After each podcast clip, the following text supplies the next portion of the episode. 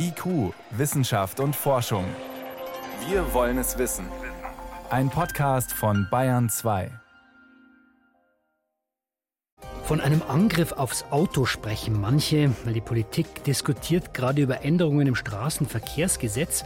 Und danach wird es vielleicht bald möglich, Bewegungsprofile von Autofahrern zu bekommen, nur weil die falsch geparkt haben. Das ist Thema bei uns im zweiten Teil der Sendung. Und zuerst schauen wir uns ganz besonders scharfe Bilder an. Da sprechen manche Wissenschaftler schon von einer Sensation. Und was sie meinen, sind die ersten Aufnahmen des Weltraumteleskops Euklid. Die sind nämlich jetzt auf der Erde angekommen. Wissenschaft auf Bayern 2 entdecken. Heute mit Stefan Geier.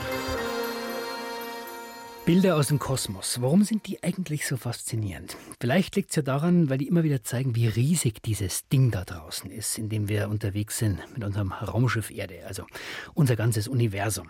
Seit kurzem haben wir ein neues Auge im All, könnte man sagen, das uns solche Bilder liefern kann. Das ist das Euklid-Weltraumteleskop. Und die ersten Bilder hat die ESA, die Europäische Weltraumorganisation, die betreibt dieses Teleskop, die haben sie jetzt präsentiert. Das war natürlich ein großer medialer Aufschlag, ja, groß in allen Nachrichten, auf den Zeitungen und so weiter. Und bevor ich gleich einen Kosmologen fragen kann, ja und, also zeigen diese ersten Bilder schon irgendwas Neues, was Unbekanntes, was unser Bild des Universums verändern könnte? Erstmal kurz, was ist das für eine Maschine, Euklid? Sie haben ein großes Problem, die Astronominnen und Kosmologen. Eigentlich wollen sie doch nur herausfinden, wie das Universum funktioniert, wie es entstanden ist, nichts weniger als die Frage klären, wo kommen wir und alles eigentlich her? Und zugegeben, sie haben auch schon viel geschafft, können beschreiben, wie unsere Planeten entstanden sind, wie unser Sonnensystem, unsere Milchstraße funktionieren. Sie haben erdähnliche Planeten entdeckt, schwarze Löcher fotografiert, fast bis zum Urknall zurückgeschaut und so weiter und so fort. Aber da sind noch diese zwei leidigen Dinge. Dunkle Energie und dunkle Materie. Wir wissen zwar, dass es die geben muss, wir sehen zum Beispiel die Effekte der dunklen Energie, die das ganze Universum immer schneller auseinandertreibt, aber was sie ist, woher sie kommt, das ist vielleicht das größte Rätsel der Wissenschaft bis heute. Genauso die dunkle Materie. Und das Ernüchternde ist, dunkle Materie und dunkle Energie machen 95 Prozent dessen aus, was es da draußen gibt. 95 Prozent.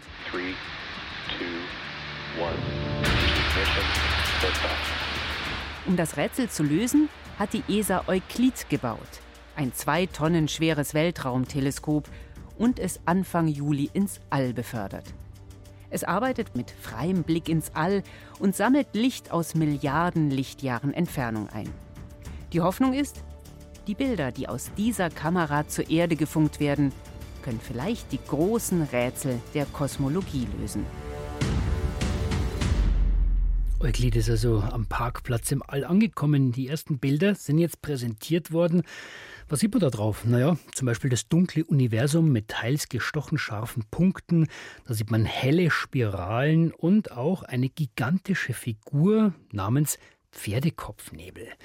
Das sieht alles toll aus, aber geben uns diese Bilder schon irgendeinen ersten Hinweis, ob das jetzt wirklich klappt, diese großen Fragen anzugehen?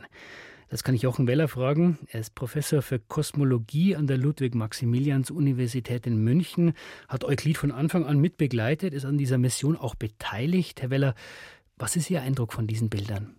Ja, also das ist ein ganz wunderbarer, großer Meilenstein. Die Bilder direkt geben natürlich noch keinen Hinweis auf die Kosmologie, aber sie geben einen Hinweis darauf, dass dieses Instrument, der Satellit, so funktioniert, wie wir wollten, dass er funktioniert. Das ist immer nicht ganz klar. Der Satellit ist hinterm Mond, ganz weit weg, da kann man nichts reparieren. Wo es schön dunkel ist? Da ist es schön dunkel, genau, und die Sonne strahlt einem nur in den Rücken. Also es ist fantastisch, wie das Instrument funktioniert. Und äh, ich muss sagen, die letzten zwei, drei Monate war ich ganz schön nervös, ob das alles dann am Ende so klappt. Da arbeitet man jahrelang an so einer Mission, die dann diese großen Rätsel der Kosmologie lösen soll. Und dann sitzt man da und schaut sich die ersten Bilder an.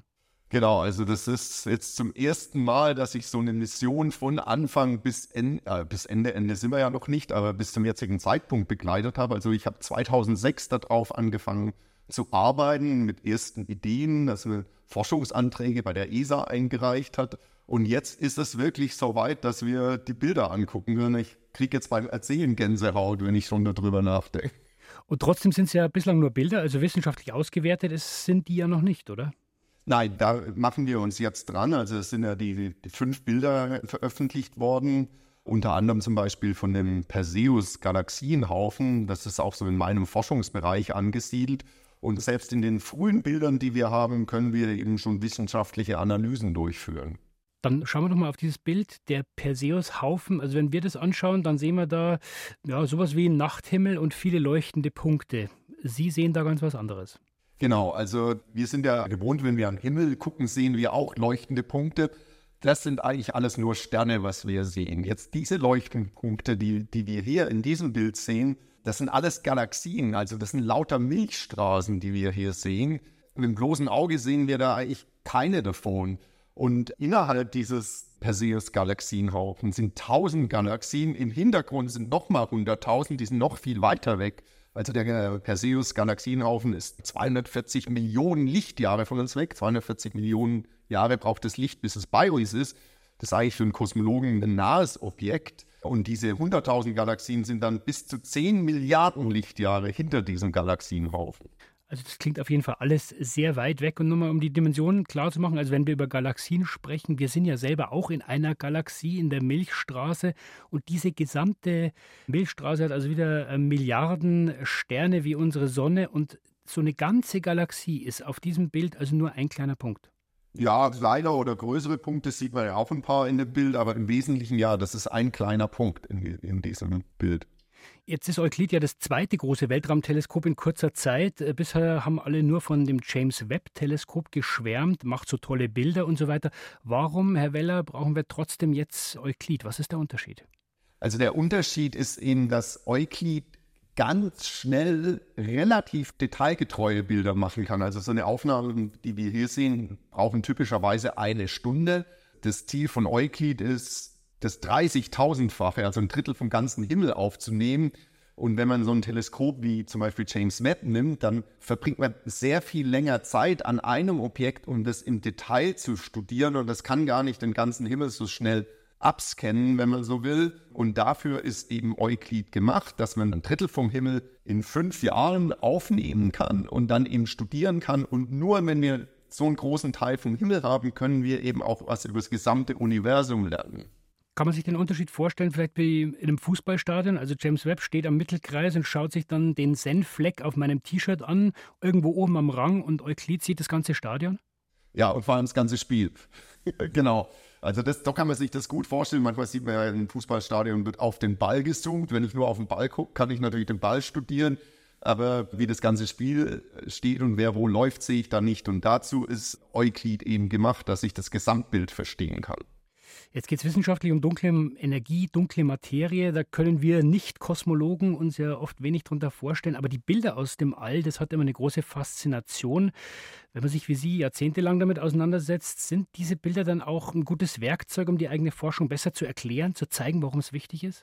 Also meiner Meinung nach schon. Also da ist natürlich sowieso die Astronomie, Astrophysik äh, ist eine dankbare Wissenschaft, weil wir eben solch faszinierende Bilder vom Universum haben. Und wenn wir uns jetzt zum Beispiel gerade mal den Perseus-Galaxienhaufen angucken, man sieht da in dem Bild schon, wenn man ein paar so Galaxien sind, die sind so entlang der Linie angeordnet. Und das ist genau, was Kosmologen ausnutzen, diese großräumige Anordnung von Galaxien sagt uns wahnsinnig viel über unsere kosmologischen, unsere Weltmodelle aus. Letztendlich auch, ob Einstein recht gehabt hat auf diesen großen Entfernungen mit seiner Gravitationstheorie, der Theorie der Schwerkraft. Und meiner Meinung nach helfen solche Bilder, diese Forschung zu vermitteln. Was wir natürlich tief drin benutzen, sind mathematische, statistische Datenanalysemethoden. Da brauche ich nicht unbedingt ein schönes Bild dazu, da brauche ich Punkte und was für Eigenschaften diese Punkte haben. Aber das ist eigentlich lange nicht so spannend, wie ein Bild anzugucken. Jetzt haben wir gehört, Euklid soll so großflächig den Himmel abscannen und auch eine ja, dreidimensionale Karte, könnte man sagen, des Universums machen. Da wird ja aber viel Nichts sein. Aber dieses Nichts ist gerade das, worauf die Kosmologen scharf sind, offenbar. Genau, also wir wissen seit langem, dass in eigentlich in unserem Weltmodell fehlen zwei große Bestandteile. Die dunkle Materie, das ist eigentlich nur so ein Hilfswort. Dunkel heißt eben, da muss es irgendwas draußen geben im Weltall das wir nicht direkt sehen. Und zusätzlich noch eine andere Größe, die noch mysteriöser ist, ist die dunkle Energie. Wir wissen seit ungefähr 5 bis 20 Jahren, dass das Universum sich immer schneller ausdehnt. Da muss es irgendeine Kraft geben, die es auseinandertreibt. Und auch diese dunkle Energie hinterlässt ihre Spuren in dieser Verteilung der Galaxien. Und da probieren wir eben mit der genauen Vermessung mehr darüber rauszufinden. Und jetzt heißt das, die Ergebnisse von Euklid, wenn es gut läuft, vielleicht sogar Einstein und seine Theorie widerlegen könnte? Was ist damit gemeint? Ja, ich weiß nicht, ob ich das als gut läuft bezeichnen würde. Das wäre auf jeden Fall sehr spannend, weil wir eben mit diesen, sagen wir, mit dieser dunklen Energie, weil die so mysteriös ist, könnte es unter Umständen sein, dass diese Kraftgesetze, die Einstein entwickelt hat, auf ganz großen Entfernungen anders sind. Die einzigen Messungen, die wir da haben oder Beobachtungen, sind eben diese kosmologischen Beobachtungen. Und vielleicht ist eine Manifestation dieser geänderten mhm. Gravitationstheorie eben, dass das Universum sich beschleunigt ausdehnt. Und das können wir nur mit solchen Messungen überprüfen. Und dann bräuchte Einsteins Theorie eine Erweiterung. Also, wir haben ein neues Weltraumteleskop, wir haben die ersten Bilder, die müssen noch ausgewertet werden. Und am Schluss wissen wir dann, was dunkle Materie ist und was dunkle Energie ist, diese großen Unbekannten, für die wir bislang nur Worte haben. Genau, also das ist, das ist zumindest die Hoffnung, dass wir wesentlich mehr darüber erfahren. Ich meine, es wird mehrere dieser Datenveröffentlichungen geben. Der ganze Datensatz wird erst in fünf Jahren zur Verfügung stehen. So lange braucht es, um das alles aufzunehmen. Aber das Ziel ist natürlich schon, diese mysteriösen Komponenten im Universum zu entmystifizieren, dass wir mehr darüber verstehen. Die ersten Bilder des äh, Euklid-Weltraumteleskops sind auf der Erde angekommen. Jeder kann sie sich anschauen, fasziniert sein davon. Die Kosmologen sind begeistert, aber jetzt geht für sie die Arbeit eigentlich erst richtig los. Das haben wir gelernt von Jochen Weller. Er ist Kosmologe, selber beteiligt an der Mission von der Ludwig-Maximilians-Universität in München. Vielen Dank, Herr Weller, für diese Einblicke. Ich danke. Bayern 2. Wissenschaft schnell erzählt. Das macht heute Priska Straub. Priska, los geht's mit einer Vorratskammer für den Embryo im ganz frühen Stadium. Ja, für die Zeit, bevor er sich als befruchteter menschlicher Embryo in der Gebärmutter einnisten kann. Dort kann er sich ja über die Plazenta versorgen mit Nährstoffen, aber bis es soweit ist, ist der Embryo sozusagen Selbstversorger, also auf dem ganzen Weg durch den Eileiter bis in die Gebärmutter. Das ist wahrscheinlich eine relativ kritische Zeit und entscheidet dann, ob die Schwangerschaft ja, klappt oder nicht. Ja, also diese allerersten Tage auf jeden Fall und eine wichtige Rolle spielt dabei ein sogenanntes zytoplasmatisches Gitter, Aha. sagen die Mediziner, eine faserartige Struktur, die füllt das Innere der Eizelle aus. Und jetzt konnte man zum ersten Mal bildlich zeigen, auf diesen Gittern, da lagern sich überlebenswichtige Nährstoffe an, sogenannte Proteine. Und die liefern dann die Energie? Ja, die sind die Art, so eine Art Kraftstoff. Und man kann dann auch umgekehrt zeigen, wenn dieses Gitter fehlt, wenn diese Vorratshaltung gestört ist, dann hört der Embryo nach der Befruchtung auf, sich weiterzuentwickeln, stirbt. Mhm. Und das wieder wiederum könnte natürlich Ansätze liefern, auch für die Therapie bei Unfruchtbarkeit. Grundsätzlich ist es nämlich möglich, diese Proteinspeicher einer Eizelle wieder zuzuführen, diese defekten Gitter zu ersetzen. Im Tierversuch war das erfolgreich. Dann sind auch Schwangerschaften wieder möglich. Dann geht es in der nächsten Meldung um die langfristigen Auswirkungen der Corona-Pandemie. Auf unsere Psyche? Auf, ja, auf unsere gesundheitliche Versorgung insgesamt. Am Beispiel jetzt von Tuberkulose. Nach Erkenntnissen der WHO ist nämlich in der Pandemie die Zahl der Tuberkulosefälle erstmals wieder gestiegen weltweit auf geschätzte rund zweieinhalb Millionen Fälle. In den Vorjahren, da waren die Zahlen immer gesunken. Und was hat Corona mit Tuberkulose zu tun? Na, indirekt eine ganze Menge, weil die Gesundheitsversorgung lückenhaft gewesen sei, sagt die WHO weltweit. Und während der Pandemie sind natürlich weniger Menschen zum Arzt gegangen. Da gibt es ja mehrere Beispiele in der mhm. Art. Wird das inzwischen wieder besser? Dreht sich das Ja, um? tatsächlich. Der, der Trend hat sich schon wieder umgekehrt. Schon im vergangenen Jahr gab es wieder weniger Tote durch Tuberkulose an diesem Beispiel. Vermutlich eben, weil die Diagnostik insgesamt wieder angelaufen ist und die Patienten wieder besser versorgt werden. Und zum Schluss noch was, ähm, da geht es um Viren. Tuberkulose wird ja durch Bakterien ausgelöst, aber jetzt kurz um Viren und ihre ausgeklügelten Überlebensstrategien. Viren überleben, da denke ich an was besonders Gemeines, um uns anzugreifen. Naja, gemein, ich weiß nicht. Es ist einfach nur gelungene Kooperation, denn Viren können auch von anderen anderen Viren profitieren, indem sie sich gegenseitig nämlich helfen. Und dabei konnte man jetzt unter dem Mikroskop genau zusehen, buchstäblich zum allerersten Mal, wie zwei Viren aneinander andocken und sich miteinander verbinden. Und wozu machen die Viren das?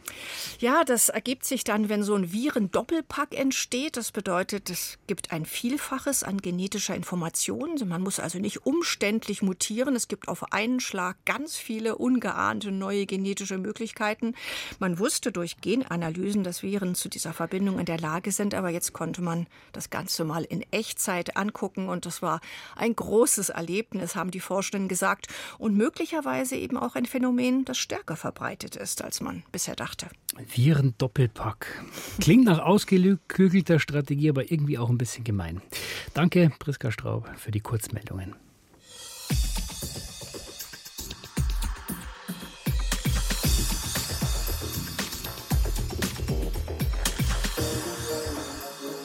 Mehr Fahrradwege, mehr Platz äh, für Fußgänger, mehr Sicherheit für Fußgänger. Das versprechen die geplanten Änderungen im Straßenverkehrsgesetz. Die werden gerade im Bundestag diskutiert. Das klingt eigentlich gut, aber es gibt auch andere Änderungen. Die könnten manche Autofahrer auf die Palme bringen. Auch manche Politiker sagen sogar, was da diskutiert wird, das sei ein Angriff aufs Auto. Worum geht es genau? Fast im Kleingedruckten könnte man ein bisschen überspitzt sagen, diese Änderungen für das Gesetz bekommen die Kommunen nicht nur die Freiheit, jetzt einen Fahrradweg schneller zu bauen und Parkplätze schneller zu managen, sie könnten auch Autofahrer überwachen. Stichwort Kennzeichen-Scanning. Frage daher an meinen Kollegen, Datenschutzexperten Peter Welchering. Er hat sich den Gesetzentwurf genau angeschaut. Peter, warum die Aufregung? Also, wenn ich falsch parke, dann wird ja mein Kennzeichen auch bisher schon registriert. Ja klar, wenn ich falsch parke, dann wird mein Kennzeichen aufgeschrieben, ich bekomme Knöllchen und dann muss ich das bezahlen. Also bisher überwachen Mitarbeiterinnen und Mitarbeiter der Ordnungsämter das und die schauen dann eben, steht beispielsweise ein Fahrzeug, das auf einem Anwohnerparkplatz steht, etwa auch da, wo es wirklich stehen darf, hat es eine mhm. Plakette drin liegen, hat es einen Anwohnerparkausweis. Und da sagen jetzt die kommunalen Vertreter, genau da haben wir aber ein Fachkräfteproblem, denn so eine Ordnungsamtsfachkraft, die kann täglich bis zu 50 Fahrzeuge in ihrer Schicht kontrollieren. Wir haben einfach nicht genügend Leute dafür, wir kriegen es nicht mehr hin mit der Kontrolle. Deshalb brauchen wir ein Kfz-Kennzeichenscanning, dann kriegen wir 1000 Kontrollen am Tag hin. Aber wie stelle ich mir das dann konkret vor? Geht dann trotzdem noch jemand rum und scannt halt mit so einem Handgerät mein Kennzeichen, sieht, da darf ich parken, da nicht? In vielen Fällen wird das so sein, ja. Also ein Kennzeichenscanner, der scannt eben diese amtliche Kennzeichen. Das heißt, eine Kamera fotografiert das Kennzeichen und eine Mustererkennungssoftware, die auch in diesem Scanner mit drin sitzt, die liest aus dem Foto dann das konkrete Kennzeichen, also die Buchstaben und Ziffern aus, etwa MPW 2803 oder was auch immer. Ne? Ein beliebiges Kennzeichen mal. Mhm ja, das, was eben möglichst dann auf diesem Fahrzeug sein sollte. Und wenn da irgendwie Verschmutzungen oder so drauf sind, können die sogar rekonstruiert werden. Und dazu können eben tragbare mobile Scanner eingesetzt werden. Aber diese Scanner, die können auch fest an den Dienstfahrzeugen vorne oder hinten installiert sein, sodass sie durchfahren und das dann sozusagen mit reinscannen. Das äh, müssen die Kommunen dann entscheiden. Und das läuft wie die Abfrage, die läuft dann wie bisher bei Halterfeststellungen eben über die Kfz-Zulassungsstelle, also ein kommunales Amt im weiteren Sinne das Straßenverkehrsamt. An das wird dann die Abfrage gestellt, etwa in dem Fall, gibt es eigentlich für dieses Fahrzeug einen Anwohnerparkausweis? Jetzt gilt ja so ein Anwohnerparkausweis für einen bestimmten Bezirk oder ein Stadtviertel. Woher weiß denn das System dann, ob mein Auto jetzt so einen Anwohnerparkausweis hat, sprich, ob ich dort parken darf oder nicht? Ja, durch einen simplen Abgleich. Da wird der Parkort einfach entweder händisch eingegeben oder per GPS-Daten automatisch ermittelt und als Datensatz dazugestellt. Und das ist bisher übrigens auch schon geregelt, wird auch schon, schon so gemacht. Gut, dann haben Sie also mein Kennzeichen und meinen Standort. Und was ist mit diesen Daten noch möglich? Welche Daten sehen die bei dieser Abfrage? Im Prinzip alle Daten, die bei der örtlichen Zulassungsstelle liegen oder beim Kraftfahrtbundesamt. Also Name des Halters, wo er wohnt, alle technischen Angaben aus Kfz-Schein, Kfz-Brief, etwa beispielsweise die Antriebsart. Ist es ein Verbrennermotor, ist es ein E-Motor, ist es Euronorm 4, 5, 6? Ist es ein Diesel? Kommt, beispielsweise, ja, genau. Hm. Und dann kommt es darauf an, wie die Kommune die Sache mit den Anwohnerparkausweisen geregelt hat. Der kann ja beispielsweise über ein Bürgerportal der Kommune beantragt werden oder in der Regel direkt beim Straßenverkehrsamt. Das heißt, die Daten liegen dann üblicherweise beim Straßenverkehrsamt vor. Und bleibt es jetzt bei so einer Abfrage etwa zum Anwohnerparkausweis, dann ist die auch, weil das Straßenverkehrsamt diese Daten ja hat, nach dem Europäischen Datenschutzgrundgesetz ziemlich unproblematisch. Aber alles, was dann über so eine Anfrage hinausgeht, das könnte problematisch werden. Inwiefern? Naja, zum Beispiel Daten über die Antriebsart. Ist das etwa so ein alter Diesel-Euronorm 4-Stinker? Der darf ja etwa in München gar nicht mal in den Bereich mittlerer Ring rein. Mhm. Und dann kann dieses Datum, also Euronorm 4, gleich mit abgefragt werden. Und dann kann der Halter mit einem Bußgeld belegt werden, weil er eine Ordnungswidrigkeit begangen hat. Und Datenschützer monieren, dass eben der Zugriff auf solche Kfz-Daten auch missbraucht werden kann. Weil alle diese Daten, die sind zum einen natürlich für Nachrichtendienste interessant, die sind für organisierte Kriminalität interessant, die sind übrigens auch für Werbeindustrien interessant, weil da ja alles an Vorlieben drinsteht und daraus erhoben werden kann, was diesen einzelnen Autofahrer angeht. Und für die Nachrichtendienste, Sicherheitsbehörden, organisierte Kriminalität, da sind besonders interessant eben die sogenannten Bewegungsprofile. Aber wie kann ich aus diesen Daten Bewegungsprofile erstellen? Jedes Mal, wenn so ein Kfz-Kennzeichen-Scanning erfolgt, dann wird ja auch der Standort des Kfz mit eingegeben. Und wenn ich diese Standorte alle hintereinander lege und in eine zeitliche Abfolge bringe, dann kann ich ziemlich genau ermitteln, aha, wo war der überall an einem Tag oder in einer Woche oder in einem Monat. Und daraus kann etwa abgeleitet werden, naja, beispielsweise, wenn er erst bei einem Urologen war, danach in einer Apotheke, danach vor einer Klinik gehalten hat, was er dann beispielsweise demnächst so machen wird. Und das ist so ein Grund, warum bei den Datenschützern die Alarmglocken schrillen. Das ist ein Grund, warum bei Datenschützern die Alarmglocken schrillen.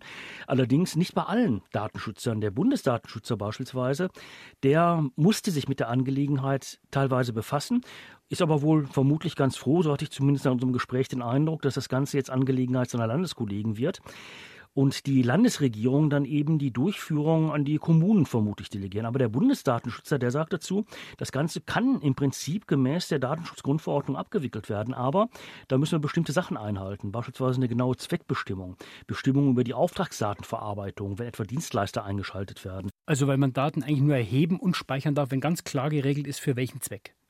Genau, beispielsweise für den Zweck Parkraumbewirtschaftung. Aber dann wäre etwa der Zweck Dieselscanning schon gar nicht mehr machbar. Und deshalb sagen die Kommunen, ja, wir wollen das möglichst breit, möglichst schwach formuliert haben, damit wir alle Zweckbestimmungen da reinpacken können, die wir auch wirklich durchführen wollen. Und das könnte ein Problem werden, denn je unpräziser das dann formuliert wird, desto mehr kann man dann natürlich auch, wenn man es direkt umsetzt, kontrollieren und überwachen. Gut, wir sehen also einige Punkte, die Möglichkeit eröffnen, dass Daten in die falschen Hände kommen könnten. Wie, Peter, könnte der Missbrauch oder Schaden durch Überwachung vermieden werden? Was müsste man tun? Also da kann man an mehreren Stellschrauben drehen. Zum einen, der Gesetzgeber müsste eben tatsächlich eine ganz klare Zweckbestimmung ins Gesetz reinschreiben. Also etwa Scanning für die Parkraumüberwachung. Punkt. Dann ist aber auch nur Parkraumüberwachung erlaubt. Etwa Dieselscanning wäre dann verboten. Das wäre ja einfach. Das wäre einfach, genau. Und der zweite Punkt, den man dann auch gleich mit beachten müsste, die Zahl der Mitarbeiter, die auf all diese Daten zugreifen können, die müssen irgendwie begrenzt werden. Und auch die engmaschige Überwachung von Sicherheitsdienstleistern, weil häufig beauftragen ja Kommunen Sicherheitsdienstleister mit dieser Überwachung, die müsste eben auch geregelt werden. Denn wenn die Sicherheitsdienstleister ja mit so einem Kfz-Kennzeichen-Scanning beauftragt werden, dann können die zugreifen. Damit eröffnet sich eine mögliche äh, Missbrauchsgestaltung und die müsste eben tatsächlich dann von vornherein durch eine strikte Überwachung ausgeschlossen werden können. Das heißt, verstehe ich das richtig? Dein Fazit momentan, die Änderungen am Straßenverkehrsgesetz müssen einfach präziser gefasst werden. Da muss genau drinstehen, für welche Daten, für welchen Zweck erhoben werden dürfen. Ja, und die müssen vor allen Dingen eingeschränkt werden, denn wir wissen ja aus der Vergangenheit, wann immer mit Dienstleistern gearbeitet wird, wenn viele Menschen Zugriff haben, dann steigt die Gefahr des Missbrauchs. Und dann ist eben auch die Gefahr groß, dass beispielsweise von unbescholtenen Bürgern Bewegungsprofile erstellt werden oder dass etwa dann tatsächlich solche Daten auch einfach weiterverkauft werden. Und das Geschäft mit Kennzeichenscanning, das war ja auch schon bisher ziemlich umsatzstark. Das wissen wir auch aus der Vergangenheit. Da stecken viele Detekteien und Sicherheitsdienstleister dahinter. Noch ist der Aufwand für so ein Kfz-Kennzeichenscanning und diese Abfragen relativ hoch. Aber wenn durch dieses Gesetz jetzt und die Änderungen, die Hürden herabgesetzt werden, dann sinkt eben auch der Aufwand und das kurbelt natürlich erfahrungsgemäß die Nachfrage nach solchen Halterdaten und dann auch nach Bewegungsprofilen an und da liegt die Gefahr. Und diese Gefahr, die ist eben bisher bei der Debatte über die Änderungen zum Straßenverkehrsgesetz im Bundestag nicht so richtig ausreichend bedacht worden. Aber noch sind die Änderungen nicht in Kraft. Noch ist Zeit, diese Möglichkeiten genauer zu formulieren, zu präzisieren. Vielen Dank für diese Einordnungen, Peter Welchering. Gerne. Und soweit war es das vom IQ-Team für heute. Am Mikrofon war Stefan Geier.